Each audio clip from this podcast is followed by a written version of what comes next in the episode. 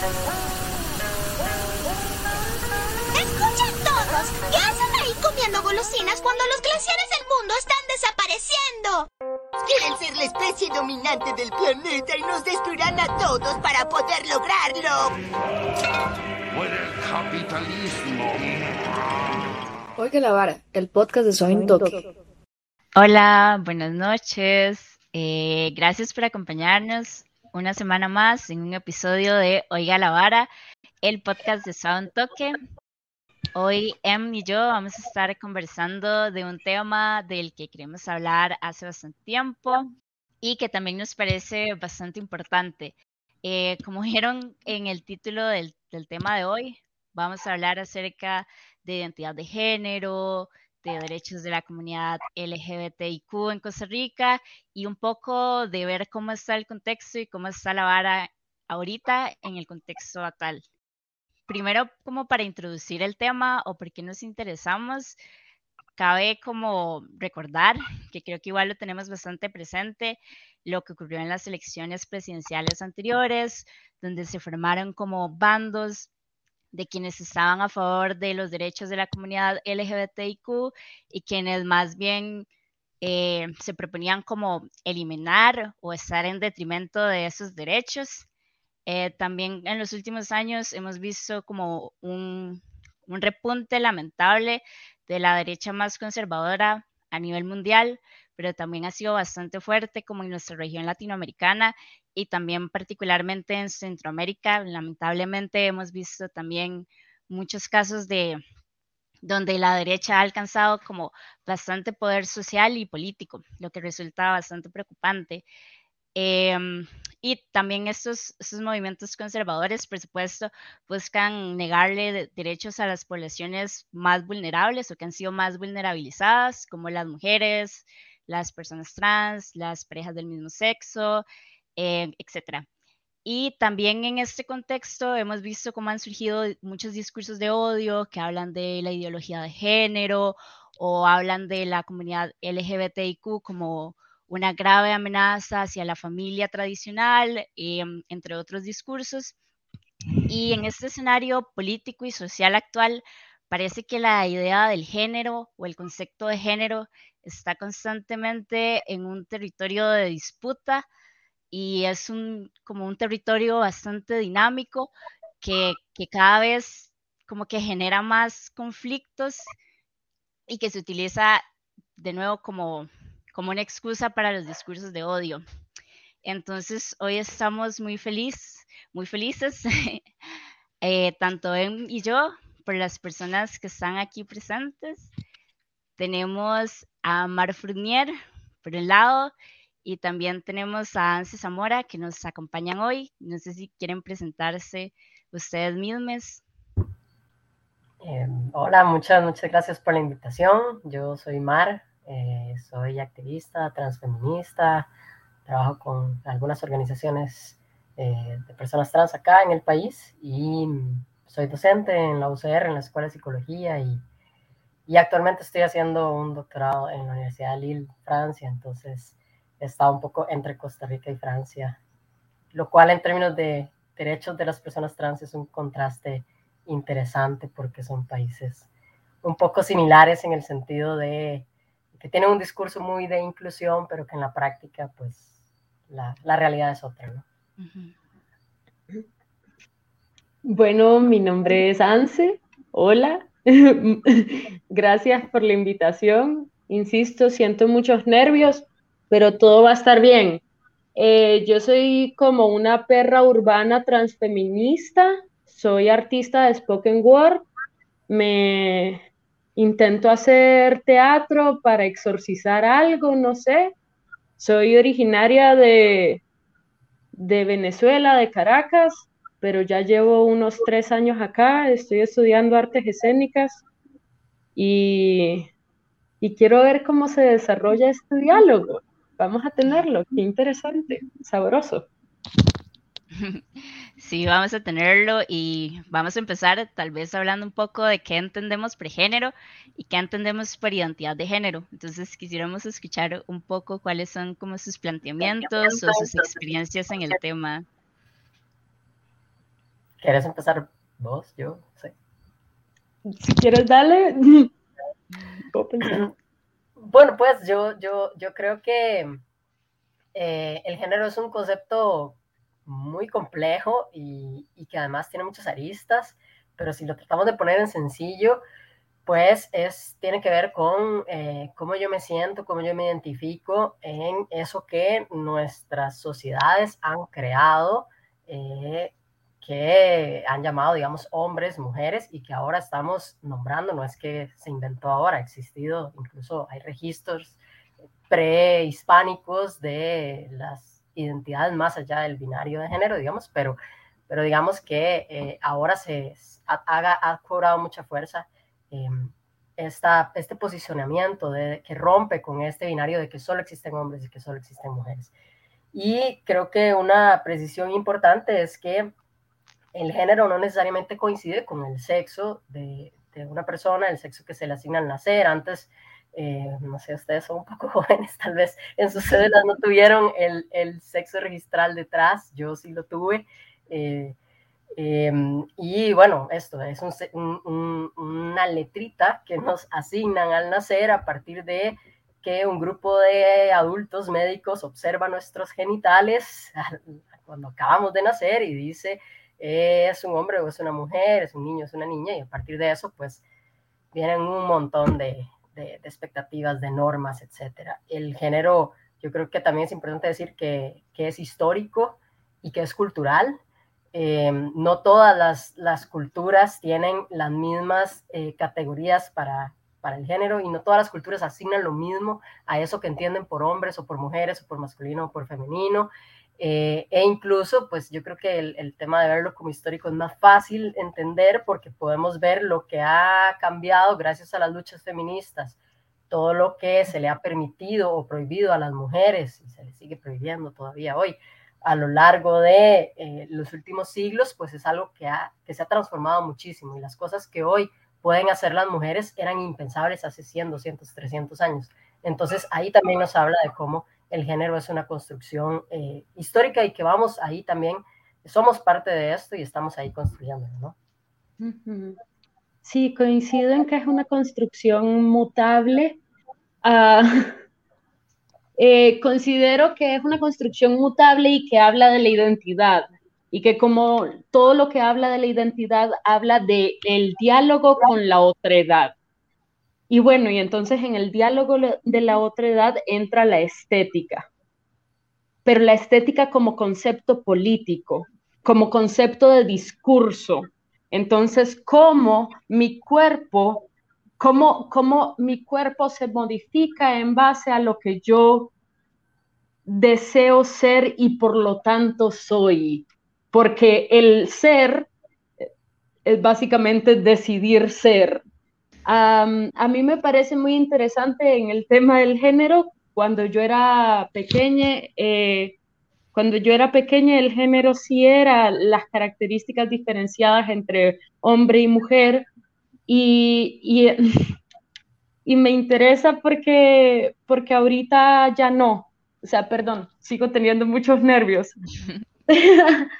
Pero me interesa porque ahorita saliéndonos de la lógica capitalista millennial de que ya no me caso con una sola profesión para el resto de mi vida, ah, soy doctor y voy a ser doctor el resto de mi vida, sino que ahorita, bueno, un año puedo ser community manager, al siguiente año quién sabe en qué coño voy a estar trabajando, a los siguientes dos meses quién sabe en qué. El género tampoco es una construcción absoluta en mi experiencia, yo me he identificado como mujer, como hombre trans, como persona no binaria y sigo en esa transición. Y no, mi experiencia no tiene que ser la de nadie más. Sin embargo, para mí es una prueba de cómo es mutable, de cómo mis necesidades van moldeando lo que yo decido ser. Y mi diálogo con mi contexto también lo va moldeando. De alguna forma en Caracas la violencia es diferente, la discriminación es diferente y por lo tanto mi identidad no estaba tan a flote. de alguna forma en Costa Rica he encontrado islas en donde me siento un poco más libre y por lo tanto exploro más, pero a eso me refiero con un diálogo con la otra edad. Perdón.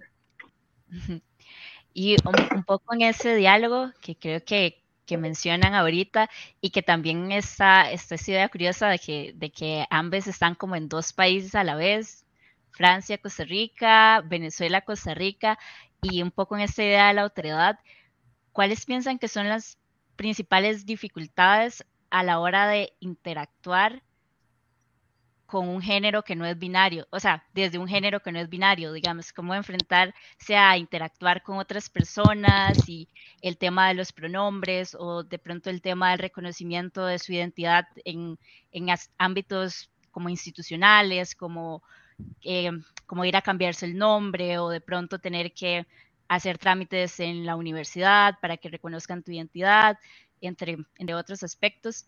¿Qué, tal ha sido ese tema? Uf.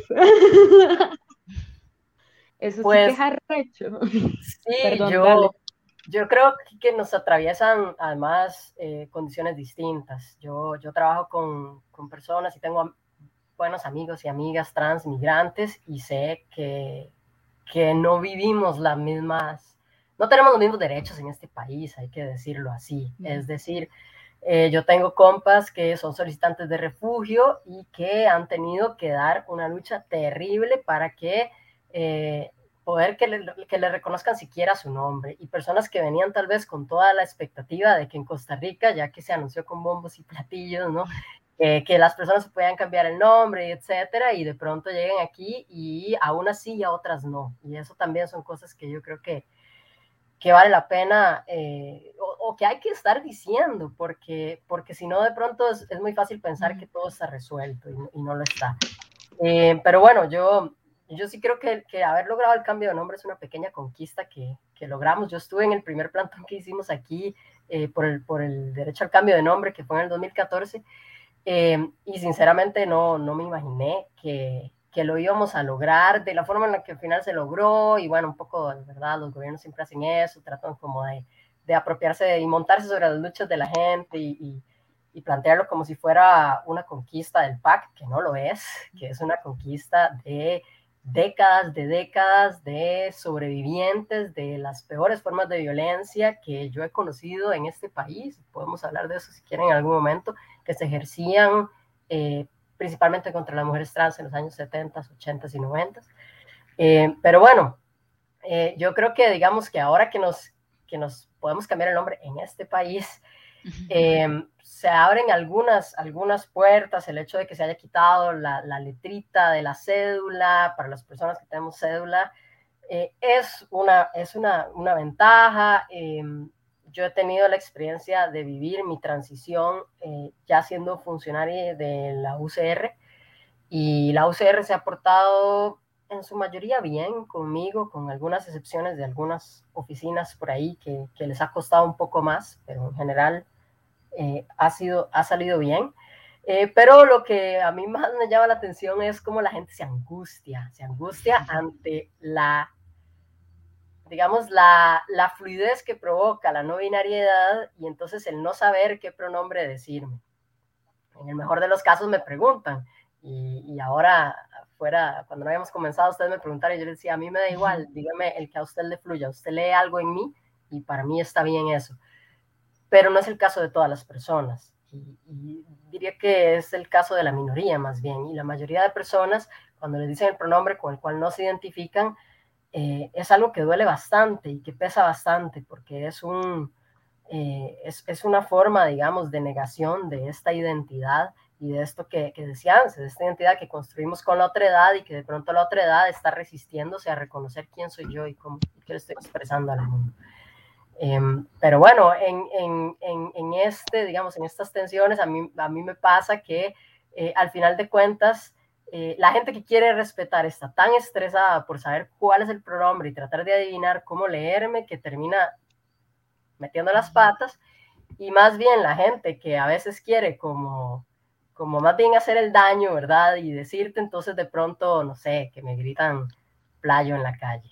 Y ahí están leyendo una, una suerte de masculinidad femenina que en principio no es lo que dice mi sexo registral. Entonces ahí también a mí son como pequeñas, pequeñas victorias que, que también me, pues, me hacen reír un poco de, de, cómo funciona esto, pero uno se ríe, pero también, también a veces llora y también a veces duele, pues. Resueno mucho con esa última, con esa última anécdota que cuentas, porque justamente antes de venirme para Costa Rica, yo disfruto muchísimo de bailar salsa. Y la salsa y la no binariedad son cosas bastante complejas, porque yo aprendí a bailar dentro de la binariedad, pero ese es otro tema para otro día. Entonces un día yo iba a ir a bailar en Caracas y yo me vestí dentro de toda mi feminidad ya no binaria, dentro de lo que yo deseaba en ese momento, salgo a la calle y alguien me grita transfor. Transfor es un término insultante eh, caraqueño hacia las mujeres trans y es una extraña forma de orgullo, temor, toda una serie de sopa de sentimientos que causó en mí, porque en cierto modo yo me sentí maravillosa, diosa, diva, reina, poderosa, pero por otro lado, ser transfor implica estoy a solas en la calle, caminando hacia un lugar de salsa y todavía no he llegado al lugar y no puedo sacar un teléfono y hay una realidad de una violencia existente. acá en Costa Rica, al menos la violencia que yo he recibido es una violencia más solapada, no necesariamente no utilizar el pronombre que es el que yo deseo es, es una violencia tan grande como cuestionarme por qué me veo de la forma que me veo. Me gustaría resaltar, resaltar que la no binariedad no le debe ninguna clase de androquinia o de estética a nadie. Y es difícil, es difícil cuando me cuestionan, coño, ¿Por qué te ves de esa manera? ¿Por qué estás actuando de esa manera? Cuando viene de mi naturalidad, es como cuestionarme la existencia. Y eso sí es doloroso y lo vivo como persona migrante en un país que se llama a sí mismo un país muy solidario, pero que en realidad es profundamente xenofóbico. Y lo digo como persona trans. Eh, y también me gustaría decir como que uh, me ha pasado últimamente que en cierto modo me duele a veces la fetichización, porque está bien, a mí me gusta ser una persona atractiva para personas y a, todas las personas creo que nos gusta ser alguien atractivo, pero desde que he ido asumiendo mi no binariedad, han habido personas que se acercan y que es, wow, pero qué interesante, qué, qué raro, qué quiero aprender, quiero ver cómo es estar contigo. Y eso, eso me causa más disforia que verme en el espejo en un mal día, porque es como que, ah, tengo que hacer algo especial, tengo que ser algo especial. Yo solamente quiero ser. Entonces, me gustaría resaltar que también la violencia viene desde muchos lugares, y que la no violencia viene desde una escucha activa. Ninguna persona no binaria es igual a las otras y nada de lo que, lo único que aplica de lo que yo digo, creo que para todas es la escucha activa. Entonces, sí, ay, la gente en los bancos es una maldita.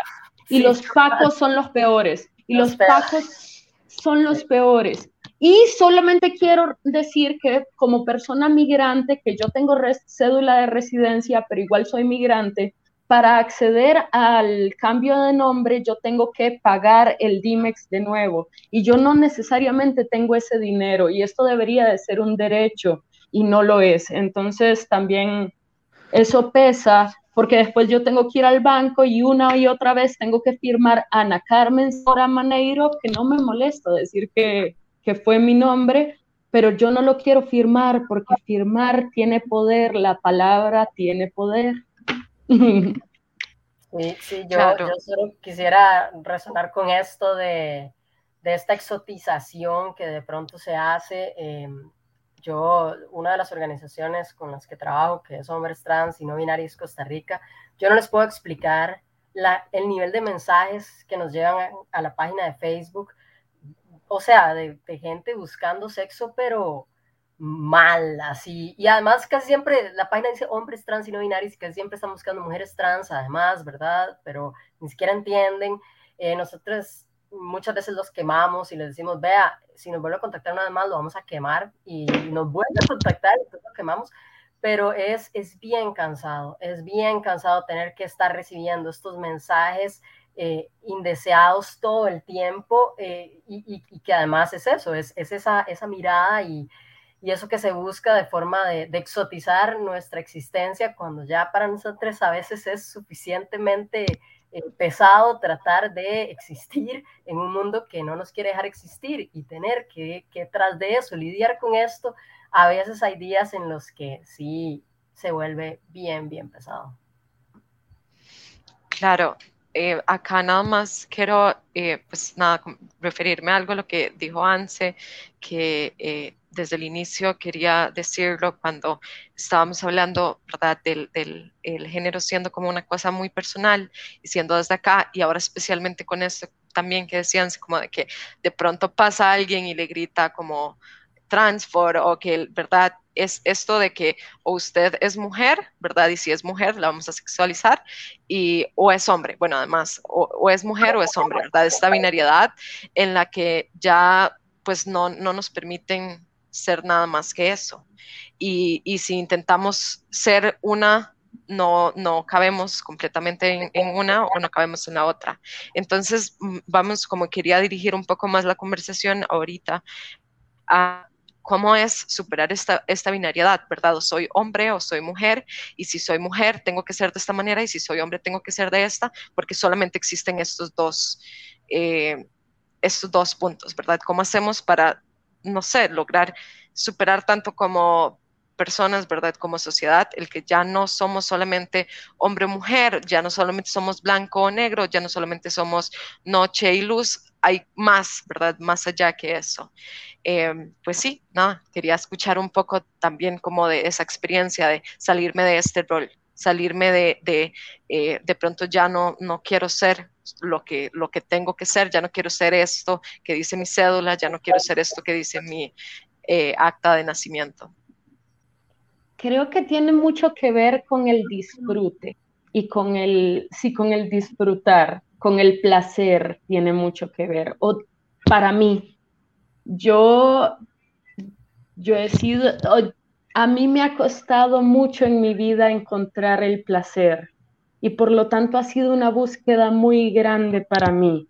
Entonces, dejar de cuestionarme qué es lo que se supone que debería de ser para mí o qué es lo que yo se supone que debería de ser, porque eso cansa muchísimo y yo no tengo tiempo para, para estar tan cansada.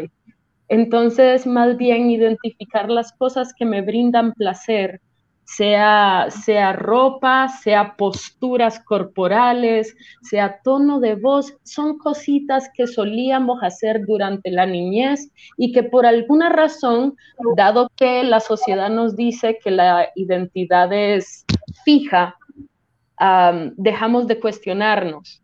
En la niñez nos lo cuestionábamos porque decíamos cuando sea grande, pero cuando sea grande llegamos a un punto final y ya no podemos volver a cambiar, volver a acceder a eso.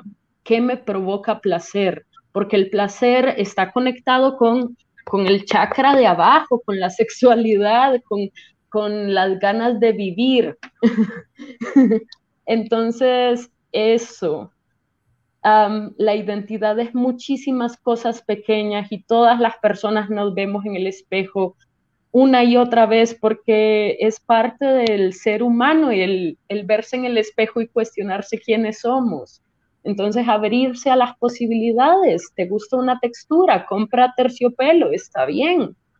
Todo va a estar bien. ¿Te gusta escuchar Mónica Naranjo? Todo va a estar bien. Bad Bunny, todo va a estar bien. Solamente intentarlo.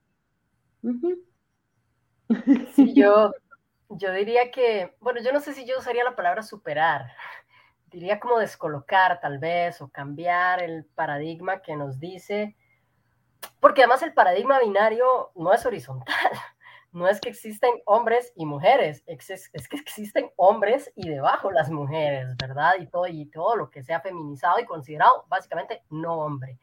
Entonces, eh, yo creo que ese es un problema, digamos. Yo eh, no soy del pensar de que hay que abolir los géneros, como es una idea que está ahí, ¿no? Y ahí hay mucha gente trabajando sobre eso. Em, pero bueno, eso, yo, yo tengo muy buenos y buenas amigos y amigas trans y cis que son hombres y son mujeres. Y yo no me siento en, ningún lugar para cuestionarles eso.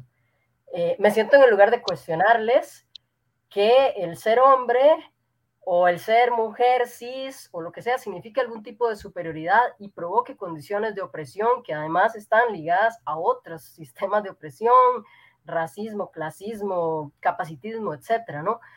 este, ahí, ahí tenemos un problema. Entonces yo, digamos, le apunto a desmontar el género como sistema de opresión y para desmontar eso tenemos que desmontar el capitalismo, el racismo y demás porque son, o sea, se, se, se, se alimentan entre sí y están totalmente concatenados.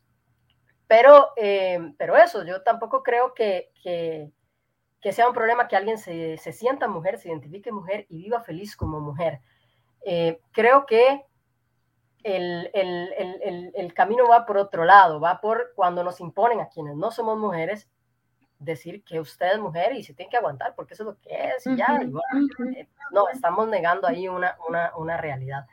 Hay, un, hay una anécdota que a mí me pasó hace unos años que para mí fue de las mejores lecciones sobre género que me han dado y me la dieron unos niños, niñas, niños. Bueno, había dos niñas y varios niños eh, en Upala acaba de pasar el huracán Otto y yo este, fui con la Brigada de Atención Psicosocial en, situaciones de emergencia de, la Escuela de Psicología, fuimos a, a, tener un poco la emergencia allá.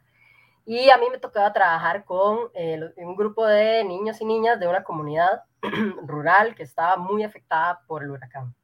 Entonces yo estoy ahí jugando con ellos, trabajando, viendo un poco cómo se sienten, cómo están. Y en un momento una niña que solo me veía fijamente me para y me dice, ¿usted es niño o es niña? Entonces yo siempre que, porque me pasa mucho con niñas y niñas esta pregunta, entonces yo siempre lo devuelvo la pregunta y le digo, ¿vos qué crees que soy? Entonces dice, es que no sé, por eso pregunto. Entonces yo lo abro al grupo y digo, ¿ustedes qué creen que soy? Y entonces uno, es niña, no, es niño, y ya estaban ahí todos peleándose, ¿verdad? Eh, y entonces yo les digo, ¿por qué es importante saber si soy niño o niña?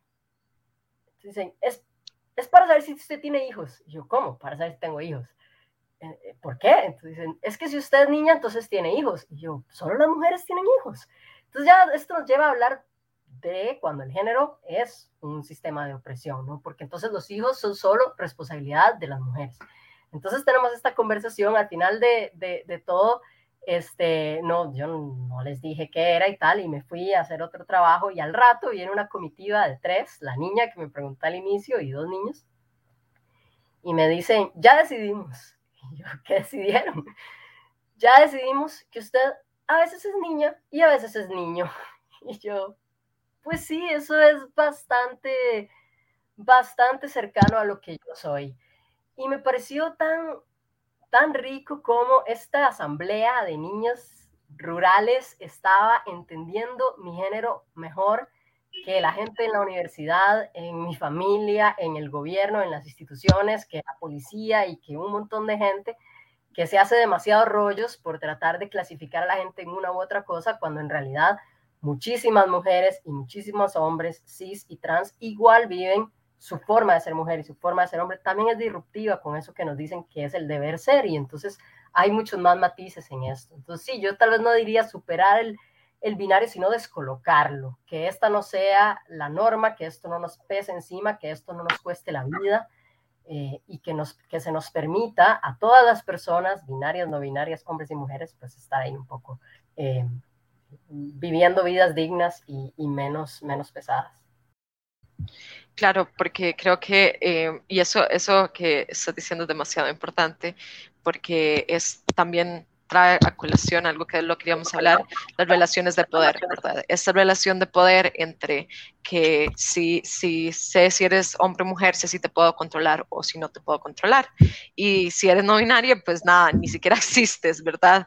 Chao. O sea, te puedo pasar por encima porque no, no, ni siquiera es, eres tomado como una persona, ¿verdad? Que creo que este, ya de yo lo, discutíamos como ahí cuando estábamos hablando, eh, que esta, relación de poder se da entre ustedes hombre o mujer o entonces no existe. Entonces da esta negación y es, es, es la relación de poder en la que yo digo soy superior a, a usted porque usted o es mujer o no es nada, o es, es hombre o mujer o no es nada. Y si no es nada, entonces pues estoy más arriba que usted.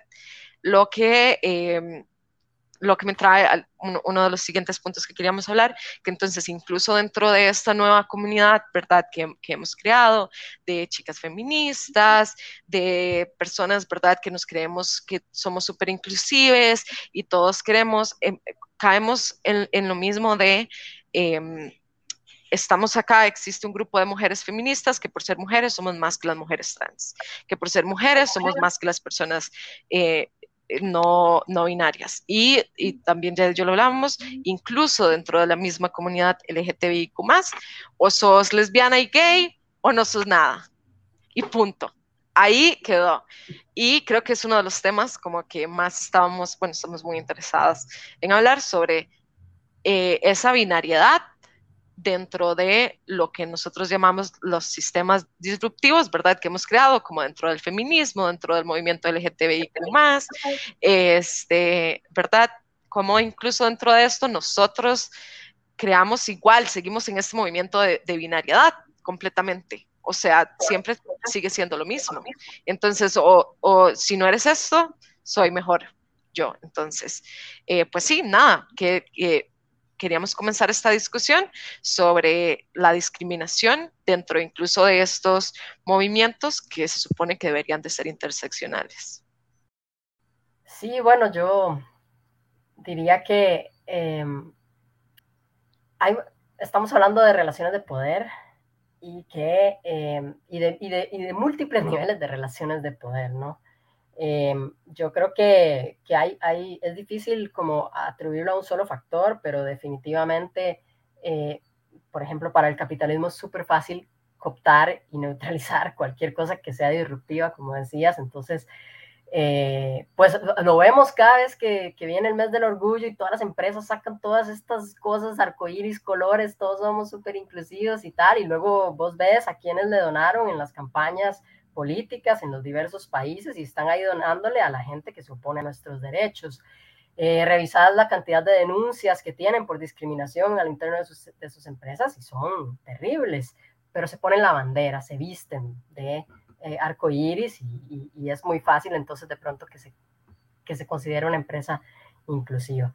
Eh, y lamentablemente también pasa pues al interno de nuestros, de nuestros movimientos, de nuestras organizaciones sociales, algunas veces incluso por las influencias de la cooperación internacional que nos impone eh, divisiones, agendas y cosas que, que, crean tensiones entre nosotros mismos y que, que, no deberían existir y que no deberíamos dejar que nos impongan esas, esas divisiones.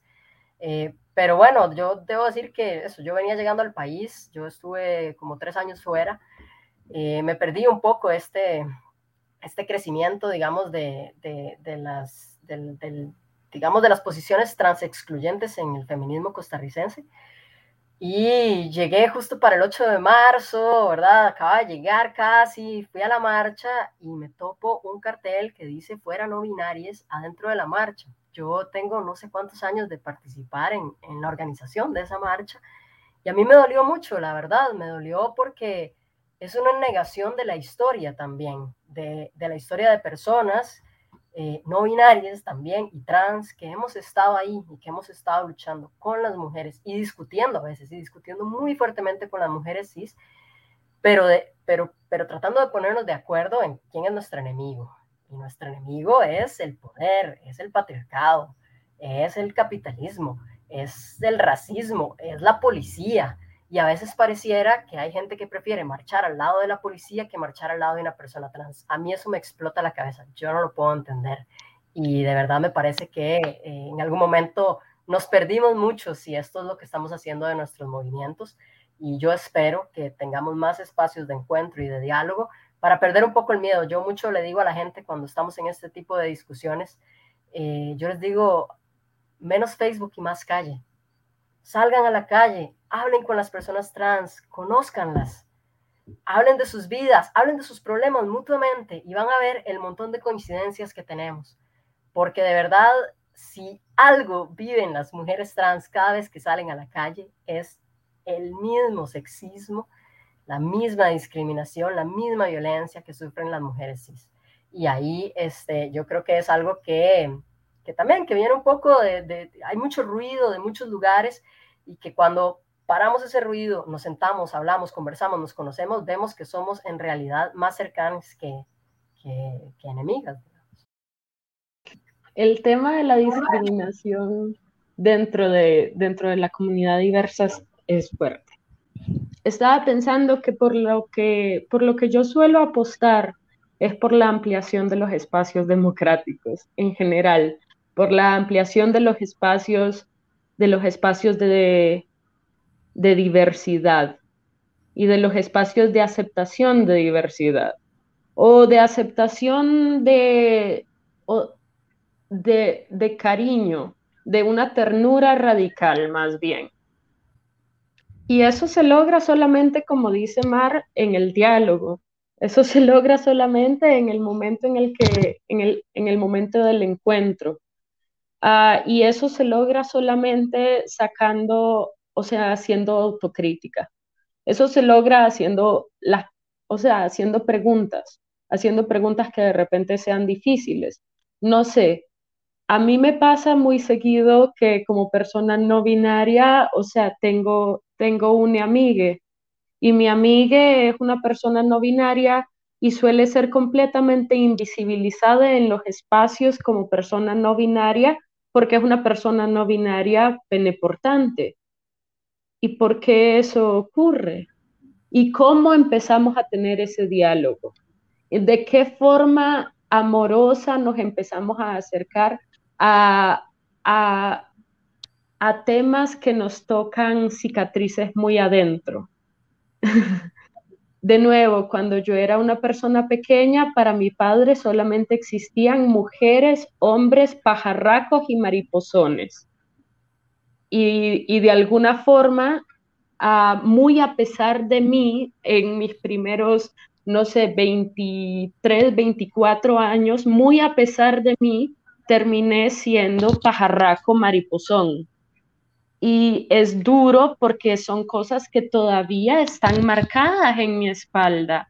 Y es duro porque, porque de alguna forma mm, maricón, pajarraco, mariposón, pansexual, por lo tanto que ni siquiera se compromete con su homosexualidad, sino que es un mini y todos esos insultos están en mi cabeza todo el tiempo y esos cuestionamientos están en mi cabeza todo el tiempo.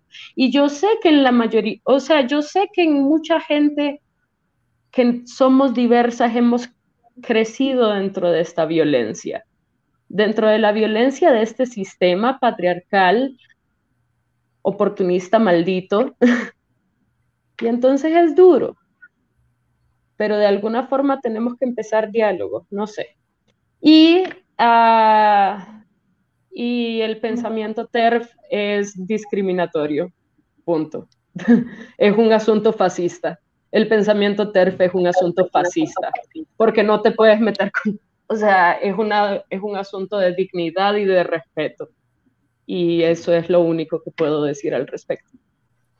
Yo, yo quería un segundito para decir algo que está ocurriendo en este momento, que es muestra de cómo, eh, de, estas discriminaciones que están ahí y que apuesto que nadie sabe porque, porque son temas que, que, importan menos que, por ejemplo, el matrimonio igualitario, porque todo el mundo se quiere casar seguro, no sé, pero bueno.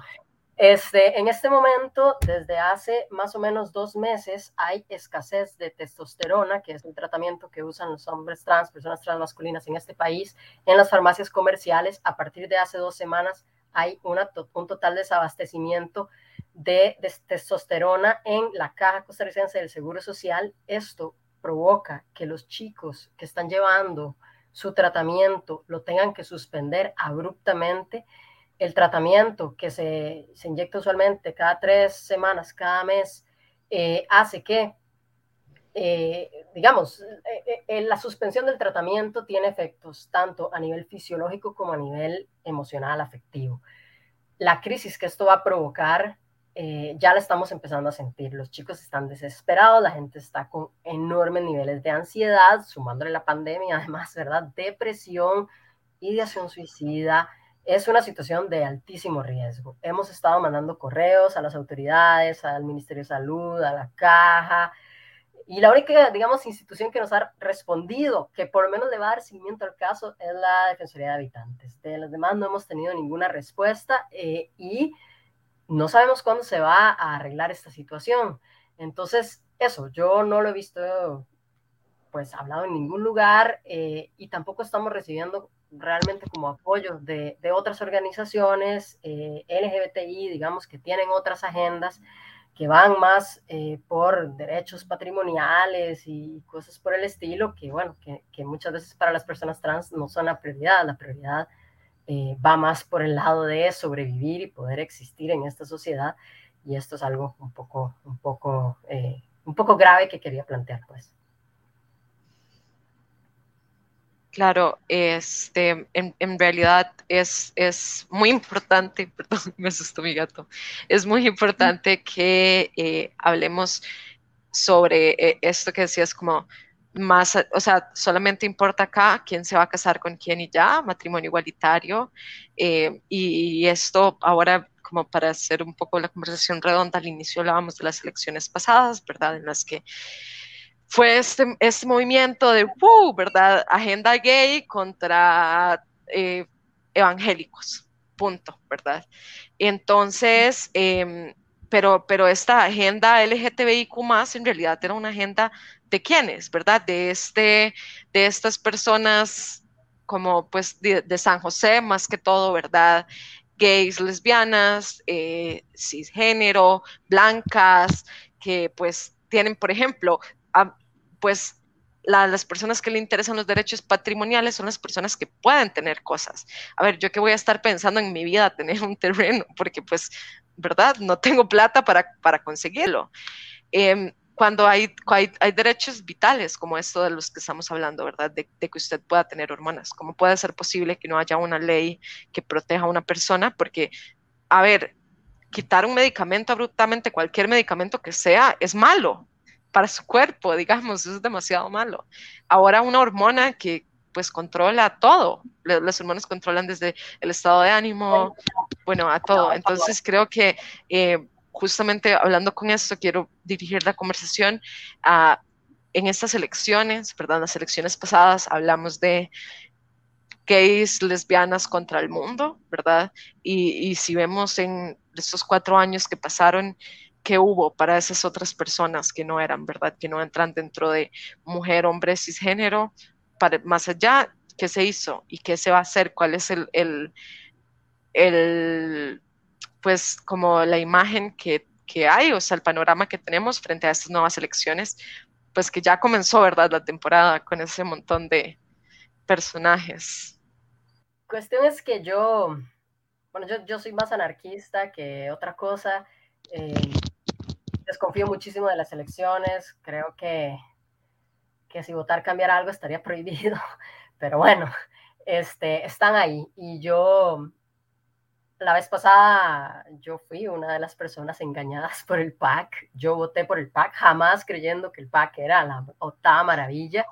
Eh, pero sí me asusté mucho. Yo tuve un amigo que eh, fue golpeado, un amigo que fue apuñaleado, muchísimas compañeras trans que hacen trabajo sexual que fueron atacadas en las esquinas, eh, que esto ocurre siempre, pero que sí es cierto que en la coyuntura electoral subió y hay gente que tiene registros sobre esto el Estado no los tiene, porque si a usted le atacan por una agresión homofóbica, transfóbica, lesbofóbica, etcétera, usted no puede, no hay forma de registrar eso cuando usted va al OIJ. Por más que usted le diga, yo quiero que diga que me gritaron playa y puta y mientras me estaban dando, no hay forma. Entonces, yo fui y voté eh, en la primera ronda porque la segunda ya estaba en Francia. Eh, y nunca más me van a volver a agarrar en esas, digamos, a mí ya no me vuelven a engañar, porque mientras este discurso de inclusión y de diversidad y de somos el partido de los derechos humanos y tal, que no es solo del PAC, lo tienen muchísimos partidos, ¿no?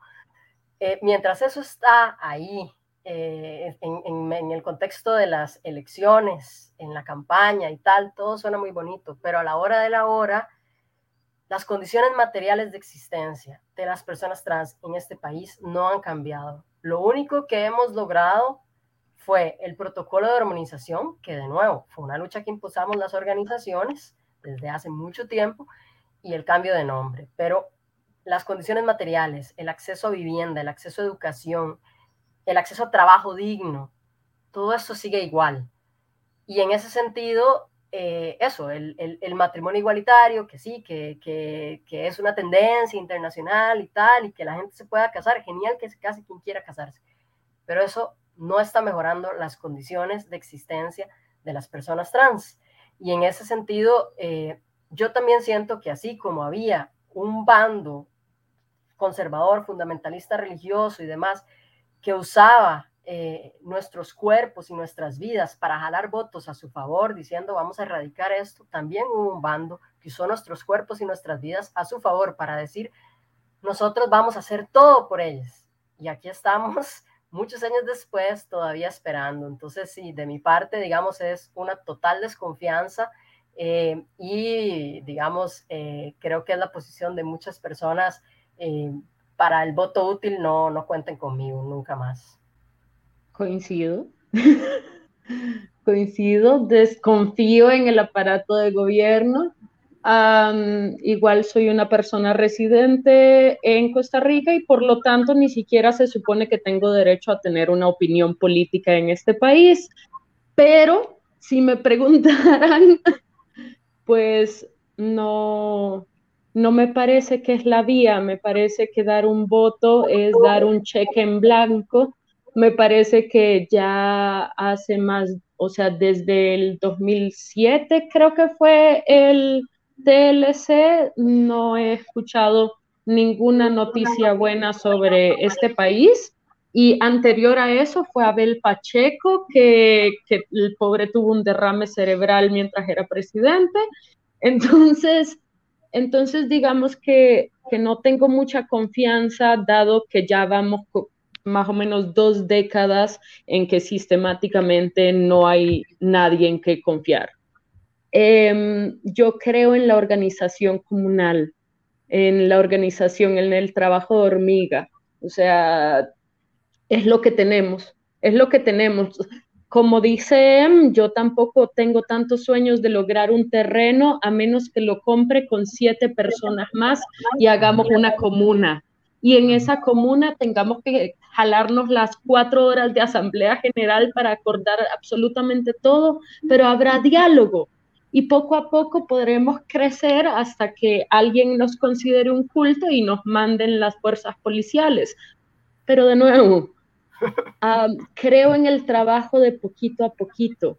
Creo en un trabajo que lamentablemente la crisis climática en este planeta, no sé si nos dé el tiempo, pero yo igual creo que vale la pena hacerlo porque da mucho placer conectar con las otras personas y ser alguien solidario y hacer un sancocho y, y escuchar y ser escuchado. Entonces, sí, Ah, yo soy una persona muy emocional, soy ascendente cáncer y me disculpo. Nada de que, nada de que disculparse, creo yo, que este es, es una realidad. Creo que esto de, de que hablamos de la de trabajar, o sea, es, es a ver, Ah, el, tema, el tema de las elecciones es importante porque, como decía Mar, es, es, son tiempos tensos para, para todos, son tiempos demasiado tensos en los que la gente elige bandos, o soy de este o soy del otro. Y nada más quería agregar algo muy importante que, que creo que para como poner, agregar un poco la idea que decía Mar de esto, de, de lo único que terminaron teniendo en común los últimos bandos, los bandos de la última... Eh, de, la, última, de las últimas elecciones fue que ambos bandos excluyeron por completo a las personas trans, a las personas no binarias, a las personas intersexuales, que nada más fue como, ustedes la verdad no sirven para votos, una vez, chao. Es como mi abuelito siempre decía que el, el Figueres llegó una vez eh, para, y les dijo, el primer Figueres, y les dijo que les iba a dar una vaca si votaban por él, y luego nunca llegó a darles la vaca, a pesar de que es exactamente eso fue lo que hizo el PAC. Les ofreció, no, ofreció en general una vaca a todos y al final fue como, uy, chao, igual que, que, todos. Y nada, eh, creo que, eh, no sé si ya tiene algo más que decir. Eh, no, o sea, creo que si, si no hay como alguna otra intervención que quieran hacer, podemos tal vez ir cerrando el episodio de hoy. Eh, tal vez algunos, o sea, uno de los aspectos que me parece fundamental de esta conversación para recalcar como cierre em, es, es, lo que hemos hablado de, de ver eh, quién es nuestro enemigo, ¿verdad? O quién es, recordar cómo unirnos y organizarnos eh, en nuestros espacios y con nuestros compas eh, ante el capitalismo, el racismo, la binariedad como algo obligatorio y todas esas estructuras de opresión y de control sobre nuestros cuerpos son los, las que tenemos que tener ahí como el ojo puesto. Y, en un contexto como el que vivimos ahorita, como muy convulso, de mucho movimiento, creo que tenemos que estar bastante atentos y, bastante en comunicación con todas estas redes y con todos estos colectivos. Y de pronto no, o sea, muchas personas no sabíamos lo que estaba pasando, que nos comenta Mar, eh, con hombres y, y personas no binarias, Costa Rica y el tema de las hormonas y de pronto pensar en cómo podemos acercarnos, cómo podemos acuerparnos entre colectivos y entre personas diversas para, para, resistir y para seguir dando la lucha, porque no, no podemos esperar a que llegue el, el, PAC o el partido que va a hacer salir con este discurso este año o en las próximas elecciones a, a salvarnos y ayudarnos, porque ya, ya sabemos que eso no va a pasar y que el poder no nos, no nos va a dar derechos tan fácil. Sí, yo diría que eso, que tampoco se soluciona con darnos una pequeñísima, pequeñísima, pequeñísima cuota trans en las instituciones o en el gobierno o lo que sea, ¿verdad? Porque el problema es la institución. El, lo que tenemos que unirnos para desmantelar es esa, es esa estructura que nos oprime, que nos, que nos, que nos roba la existencia, que nos quita la vida. Y, eso, creo que el camino es ese, y, no volver a creer eh, o a votar por miedo o a movernos por miedo o aceptar migajas por miedo, porque yo creo que hay que perder el miedo y decir, eh, el camino es, es, otro y el camino es juntas, juntes, juntos, eh, hacia, hacia, atacando hacia ese sistema que, que nos oprime, pues. Sí, creo que también es importante como recordar que al igual que el poder no se tiene, el poder se ejerce. La estética no se tiene, la estética se ejerce. Y hay una estética de la homosexualidad blanca, caucásica, que se casa, que vuelve a entrar al binarismo, que si es trans es una miss, o si es trans es un mae súper papeadísimo, y la no binariedad es cute. Entonces también mucho cuidado, la diversidad existe, la, la diversidad es interseccional y la estética es política y la política es estética y se comunica con el cuerpo, con la cuerpa se comunica, con todo se comunica en todo momento. Somos, somos aparatos de comunicación, ejer, ejerzcámoslos, tomemos el poder, tomemos el poder aunque sea en nuestro espacio personal. Por favor.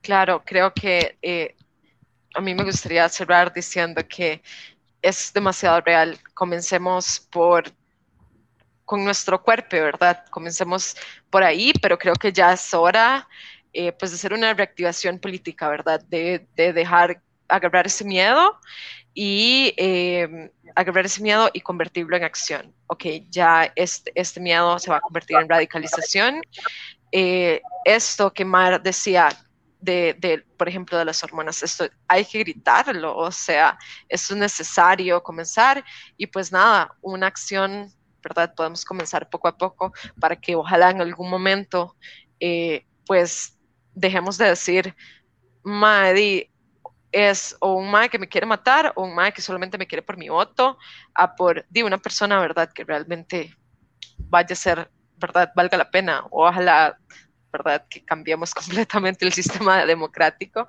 pero nada, de verdad, las, todas las palabras, todo lo que ustedes han dicho está increíble. Muchísimas gracias por compartir con nosotros todas esas historias y nada, educarnos. Creo que e, esto que ustedes están haciendo es un trabajo que no deberían hacer, porque pues, ¿verdad? Nos están educando.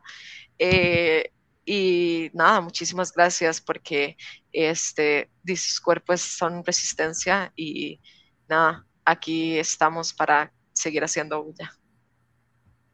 Muchísimas gracias. Muchas gracias y bueno, con esto concluimos el episodio de esta semana y les agradecemos a todas las personas que siguieron la transmisión y también les, les invitamos a estar pendientes, a investigar, a informarse sobre la realidad de las, de las distintas organizaciones eh, que apoyan a las, a las comunidades diversas en Costa Rica y también les invitamos a estar pendientes de nuestros próximos episodios y que tengan una linda noche. Chao.